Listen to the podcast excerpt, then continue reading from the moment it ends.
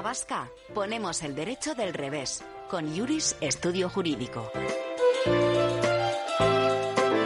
Un lunes más, en este caso es eh, Diego Amaro de Juris Estudio Jurídico quien salta a la arena. Diego, ¿qué tal? Egunon. Egunon, Y bueno, no es mal meloncito el que vamos a abrir en esta jornada de lunes contigo, Diego, porque vamos a hablar de los diferentes regímenes matrimoniales y de su liquidación, eh, que bueno, puede eh, llegar por diferentes cuestiones, diferentes motivos, pero por lo general cuando hablamos de liquidación de bienes, bueno, suele mediar un, divorcio, una, una, separación.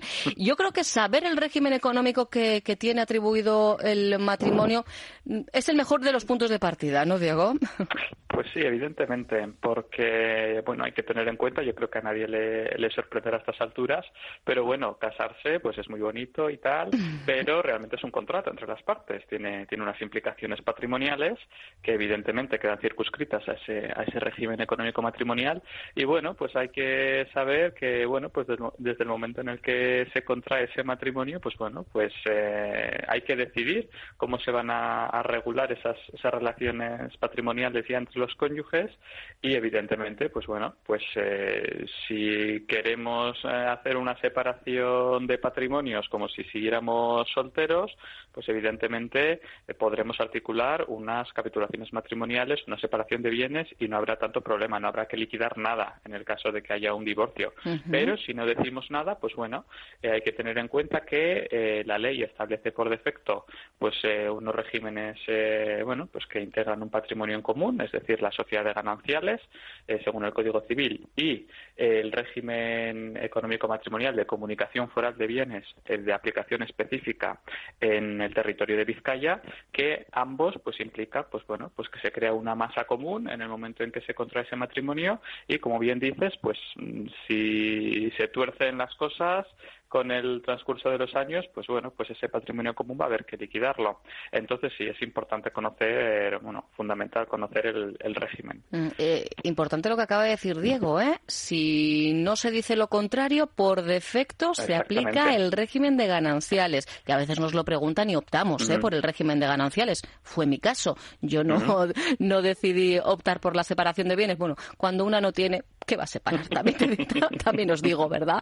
Pero bueno, es verdad que em, antes parecía que elegir, ¿no? Que, mm, eh, no sé, esto era mucho de los actores y actrices, ¿no? Que esto sí que mm. manejan y, parecía, ¿no? Como que mm, ahí faltaba el amor. No, no lo entendamos así, ni mucho menos, ¿verdad, Diego? bueno, eso ya lo tiene que valorar cada pareja, evidentemente, pero lo que sí podemos decir es que a día de hoy, pues bueno, ya el ordenamiento jurídico ya tiene regulado diferentes cauces, digamos, que eh, incluso antes de casarte ya, ya puedes dejar dicho efectivamente qué régimen quieres. Y estoy pensando en, como bien he comentado, en capitulaciones matrimoniales. Es decir, todavía en estado de, solteros, bueno, pues los novios pueden, pueden ir ante notario, que además es un trámite baratísimo, vamos, que es que no, el impacto económico no puede ser un problema, eh, a decir que, eh, bueno, que se van a casar, pero que desde el minuto cero del matrimonio ya han querido dejar pactado que va a regir esa separación de bienes para que luego no haya problemas. Así que realmente a día de hoy ya quien no tiene separación de bienes es porque no quiere o porque no se ponen de acuerdo, evidentemente. Exacto. Luego hay que diferenciar también entre lo que serán bienes gananciales y bienes privativos. Claro, es que efectivamente hay que tener en cuenta que bueno, pues eh, al, matrimonio se pueden llegar, mm, bueno, pues de muchas maneras. Se puede llegar, como tú bien dices, sin nada, que dices, pues entonces ya me da igual una cosa que otra, pero si evidentemente tienes un patrimonio previo, como nosotros decimos, ya uno llega al matrimonio con mochila, pues evidentemente, eh, bueno, pues esos son bienes privativos, es decir, eh, que antes de ese matrimonio ya uno de los cónyuges o los dos pueden tener ya pues cierto patrimonio, cierto, sí, bien digo, pues inmueble, dinero, bueno, pues lo que fuera. Y eh, bueno, pues si se opta por esa separación de bienes, eso se va a mantener así. Es decir, cada uno, las ganancias de cada uno se integran en ese patrimonio privativo que ya tenían y se acabó. Aquí no se confunde nada entre, entre, los, entre los cónyuges, no se llega a confundir ese patrimonio. Y si no se dice nada y pues eso, se aplica esa sociedades gananciales o la comunicación foral, pues bueno, pues va a haber, van a coexistir tres patrimonios, tres masas patrimoniales. El patrimonio privativo de un cónyuge, el patrimonio privativo de otro y ese patrimonio común que se crea con el matrimonio. Entonces, bueno, pues en ese patrimonio patrimonio común van a integrarse esos bienes gananciales, es decir, pues todas las ganancias, como su propio nombre indica, que se van devengando, digamos, constante matrimonio, y bueno, pues eh, cada uno va a tener, como digo, pues su mochila individual y, bueno, pues eso no queda afecto a, ese régimen de comunidad. Porque yo, por ejemplo, si cobro una herencia y, estoy casada con separación de, bienes, la herencia es mía, me corresponde a mí, ¿verdad? Por ejemplo. Sí, aunque no estuvieras separada. Eh, Incluso no estando, vale. Sí, porque, es privativo.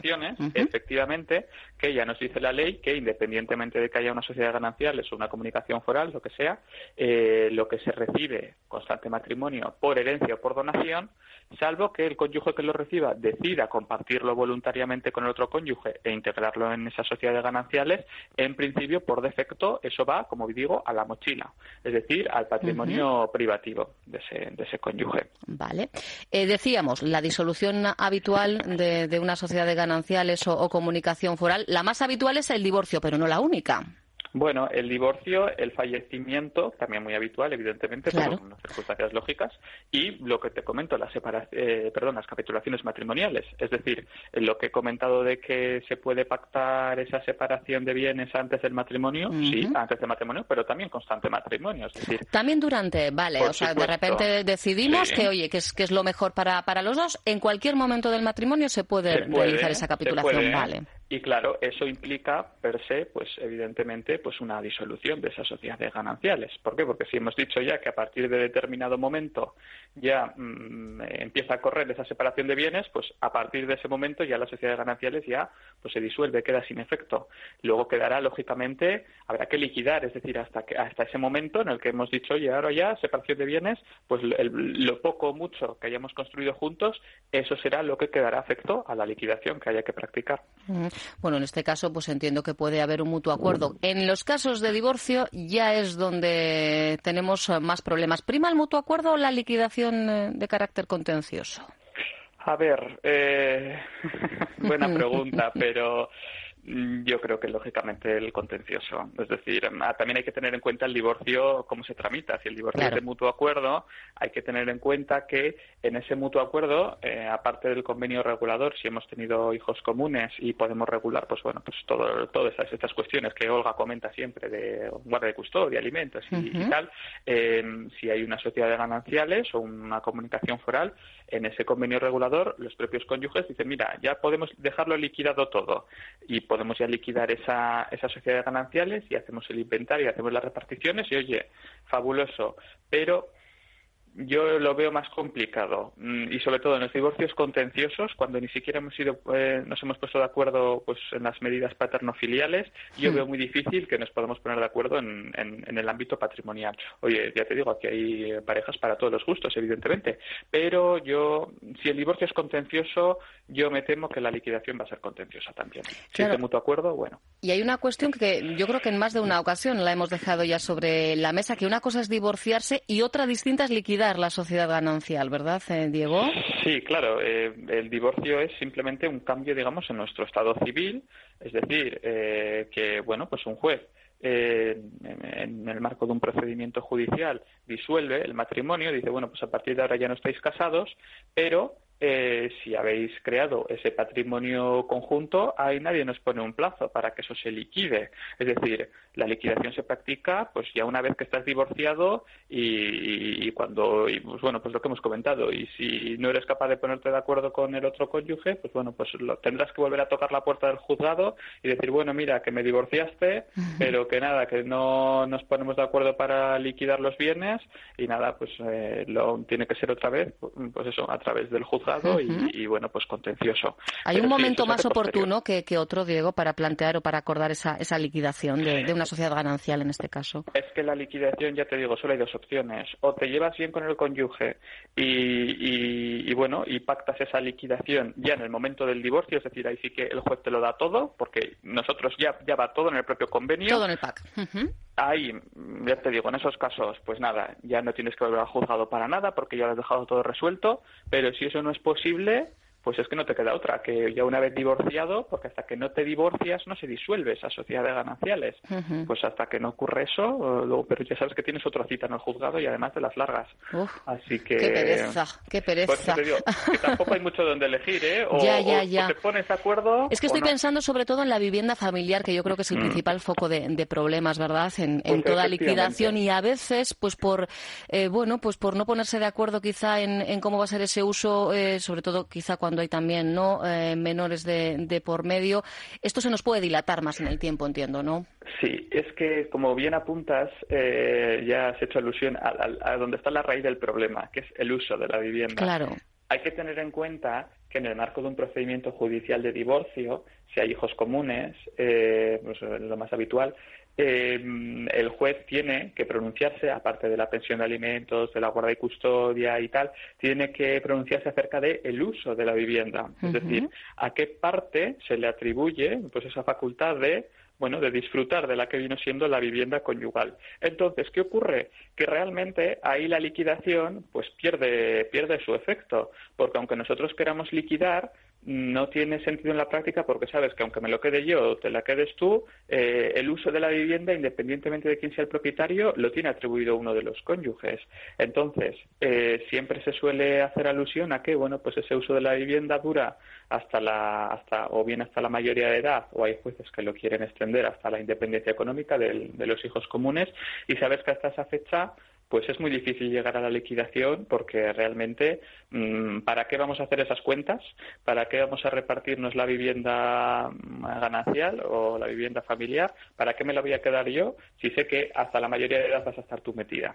Entonces, lógicamente, salvo que se la quiera atribuir la parte que tiene además atribuido el uso, bueno, pues ahí bien, es bastante factible poder liquidarla y de una forma mínimamente civilizada.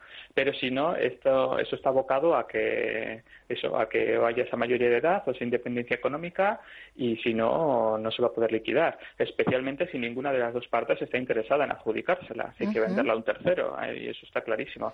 Entonces la vivienda familiar siempre trae muchos quebraderos de cabeza por el tema del uso, evidentemente. Claro, claro. Y estoy pensando, fíjate, eh, yéndonos un poquito al principio, pero eh, pensando en, la vivienda como eh, principal foco de, conflicto, eh, yo puedo haber aportado la vivienda a la pareja, ¿no? es, era mi vivienda, pero claro, yo qué sé, em, era mi vivienda, pero yo seguía pagando una hipoteca y como me he casado, pues hemos decidido durante ese tiempo que hemos convivido juntos que la hipoteca la pagábamos entre ambos. Ay, amá. Y cuando nos divorciamos, ¿Esto cómo queda? Pues sí, sí, no, eh, estás, apuntando un, un problema que en vez de ser de, digamos, de laboratorio jurídico, ocurre muchísimo. Sí, ¿no? Claro.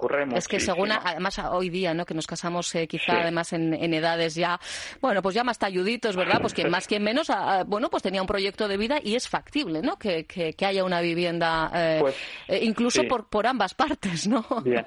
Yo aquí mm, tengo que decir, tengo que ser honesto, y, nunca recomiendo que si tenemos una vivienda privativa, ya te digo que está dentro de esa mochila nuestra y nos vamos a casar, que dejemos o que afecta esa vivienda a la a lo que es la pues eso el, domicilio conyugal porque puede dar problemas como bien apuntas. Eh, el primer problema se me ocurre ya te digo relativo al uso de la vivienda decir oye la vivienda es de mi propiedad pero cuidadito no vaya a ser que el día de mañana luego el uso se le acabe atribuyendo a la otra parte que, que, no es nada digamos que no, que no tiene la propiedad. Puede ocurrir puede ocurrir porque el juez no va a mirar el, eh, la propiedad. Lo puede tener en cuenta, pero realmente lo que tiene que ver es si hay esos hijos comunes, eh, el techo que tiene que tener esos hijos comunes. Y si la custodia se atribuye a la madre, eh, y, la vivienda familiar es la única la única solución habitacional de la madre, independientemente de que sea de propiedad del padre, el uso se le va a atribuir a ella. Digo, en ese ejemplo eh, que, se ve, en el caso de que sea la madre, puedo, puedo invertirlo y que sea el padre, al revés. pero bueno, eso, el, primer punto de, problemas viene, como siempre ya ves, por el uso. Pero en lo que tú estás comentando, la hipoteca, aquí hay que tener en cuenta una operación que no tiene nada que ver con el matrimonio, que es esa concesión de la hipoteca. Es decir, el banco, eh, que aquí claro tiene algo que decir, evidentemente, eh, la entidad bancaria habrá concedido ese préstamo con esa hipoteca al cónyuge correspondiente con unas determinadas condiciones, sin que todavía en estado de, soltero, por, lo que me estás comentando. Entonces, claro, hay que tener en cuenta que eh, el banco a ese futuro cónyuge ni le conoce, ni le va ni le viene. Ni está ni se le espera. Claro, el único obligado a devolver ese préstamo es pues, eh, pues el propietario, ¿no? Entonces, ¿qué ocurre? Que si luego, eh, bueno, pues en esa convivencia, que es muy habitual, oye, y oye, pues es factible, bueno, pues se llega a un acuerdo de que también el otro cónyuge pues está viviendo en esa vivienda y también pues arrima un poco el hombro y abona la hipoteca, pues hay que tener en cuenta que, eh, bueno, habrá que ver el régimen económico, evidentemente, pero bueno, está pagando una deuda que en principio no le corresponde, porque la deuda le corresponde al otro, al otro cónyuge, que es el único que, que, que, figura como parte prestataria en ese préstamo. Entonces, eh, pues mientras van las cosas bien, como te imaginarás, pues no suele haber problemas, pero cuando, bueno, pues eh, hay que liquidar y cuando ya se rompe el matrimonio y demás, pues, pues sí, eh, si no está bien atado y si no lo hemos dejado bien consensuado, preferentemente por escrito, eh, bueno, pues quizás el cónyuge que ha estado aquí pagando una deuda que no le correspondía puede articular una reclamación. ¿no? Su parte, bueno, de alguna manera eso se puede hacer efectivo ya en el momento de la liquidación, ¿no? Es decir, bueno, eh, yo he aportado X durante estos años de, de convivencia y, bueno, pues pues quiero, quiero mi parte, ¿no? Porque no voy a... ya, pero uff, uff, Por eso te digo que ahí habrá que dejar muy bien articulado, oye, tú me pagas aquí unas cantidades, pues porque... Pero ¿sabes lo que pasa? Que eso se hace así sin más. no, no, nos, no nos planteamos el qué puede pasar, sí, ¿verdad? claro, pero oye, todo se soluciona, ya te digo, un acuerdo privado en el que, bueno, pues oye, las partes se acuerdan, mira, eh, esta vivienda es privativa mía, eh, bueno, pues está grabada con un préstamo y, bueno, pues eh, por este proyecto común, pues eh, no nos vamos a buscar otra casa cuando tengo yo una, pero bueno, eh, si amortizas esta parte de esta hipoteca, pues bueno, dejar bien clarito que, oye, el día de mañana si hay una liquidación, pues oye, mm, y tú has pagado aquí unas cantidades, has pagado porque has estado viviendo, luego no me vengas aquí reclamando nada. Pero eh, bueno, pues efectivamente, como bien apuntas, muchas cosas se hacen sin pensar y bueno, pues luego nos lamentamos después. Ahí está, ahí está. Y este es solo uno de los muchos ejemplos, ¿eh? una de las mm, casuísticas quizá eh, más ah, habituales. Habrá quien pueda estar pensando, bueno, y, en una vivienda que se hacen reformas, y esto lo he leído en vuestro blog, ¿eh? os invito ¿eh? a componer en el buscador liquidaciones, tenéis unas cuantas entradas en el blog de yurisbilbao.es y claro, pues otra cuestión habitual suele ser esa, ¿no? Una vivienda común, hay reformas, pero a veces, bueno, pues el patrimonio de uno es mayor que el de otro y yo he pagado la reforma completa del baño y de la cocina, me separo, me divorcio. ¿Qué pasa con ese dinero que yo puse de... Ah, majo, pues ahí está ahí se quedó, ahí se quedó, ahí lo ha visto. Porque cuando tú empleas tu patrimonio para, me invento, para comprar un sofá, pues dices, bueno, pues el día de mañana puedo llevar el sofá, porque por la misma puerta que ha entrado puede salir. Pero que es muy feo, tengo que decir que es muy feo, pero bueno, por poder puedes. Por poder, pero ya cuando haces una reforma, haces algo que sabes que se va a quedar ahí intrínseco en la vivienda claro, y que aumenta su valor, pues efectivamente es un problema. No pues, puedes pedir, ¿eh? Luego, eh... bueno, habrá quien hasta guarde ¿eh? las facturas porque los hay. Y, ¿eh? hace muy bien. Hace muy bien, pero claro, luego no, no, no, no hay derechos adquiridos. ¿eh? bueno, bueno, hay que ver siempre, siempre los casos porque, bueno, pues bueno, también, claro. términos. Igual ha habido demasiado desequilibrio, hay, bueno, bueno, pues esto es como todo. Al final, efectivamente, no hay una fórmula mágica para todas las parejas o ya exparejas, así que lo mejor es consultar con quienes eh, saben y que sepáis que los compañeros compañeras de Juris Estudio Jurídico no paran. El verano ya llegó, ya llegó, dice la canción, pero ellos ahí siguen, ¿eh? Pico pala, y siguen combinando las citas telefónicas y, a través de Skype con sus clientes con eh, esas eh, visitas ya de tú a tú presenciales. De momento, seguimos martes, miércoles y jueves. perfecto, perfecto. Tenedlo en cuenta porque yo sé que hay quien, bueno, el teléfono esa primera llamada con Ana, maravillosa, pero estoy segura de que, de que os apetecerá en según qué circunstancias, bueno, pues tenerles enfrente y contarles cuál es eh, vuestro problema o, qué cuestiones queréis eh, dirimir. Bueno, pues que sepáis que en yurisbilbao.es tenéis todos los datos para poneros en contacto con, con ellos, con ellas. Y ya sabéis que físicamente el despacho lo tenéis en la calle Iparraguirre número 11 de Bilbao. Un paseíto al centro de Bilbao y ahí tenéis a Diego, Olga y el resto del equipo de Yuris Estudio Jurídico. Diego, oye, pues eh, sé que no ha empezado mal el día para ti, así que, oye, que termine incluso mejor, si puede ser. A ver, si es verdad, a ver si es verdad. Ha empezado bien porque le ha llegado una buena noticia. ¿Eh? Y además que tiene que ver con el trabajo y en estos tiempos, ¿verdad? Mm, eh, pues ¿Sobre qué tipo de derecho era? Nada, bueno, una reclamación también entre excónyuges. Ah, mira. Sí, bueno, pues eso, había ahí una deuda por ahí pendiente que no estaba muy claro, de unas detracciones también de unos fondos y tal, de una cuenta. Y han estimado la, la demanda. Y nos lo han estimado. Perfecto. Bueno, pues tienes trabajo por delante. Gracias una semana más por estar con nosotros. Fortísimo el abrazo. Muy bien, igualmente. Agur. Agur, agur. Onda Vasca, la radio que cuenta.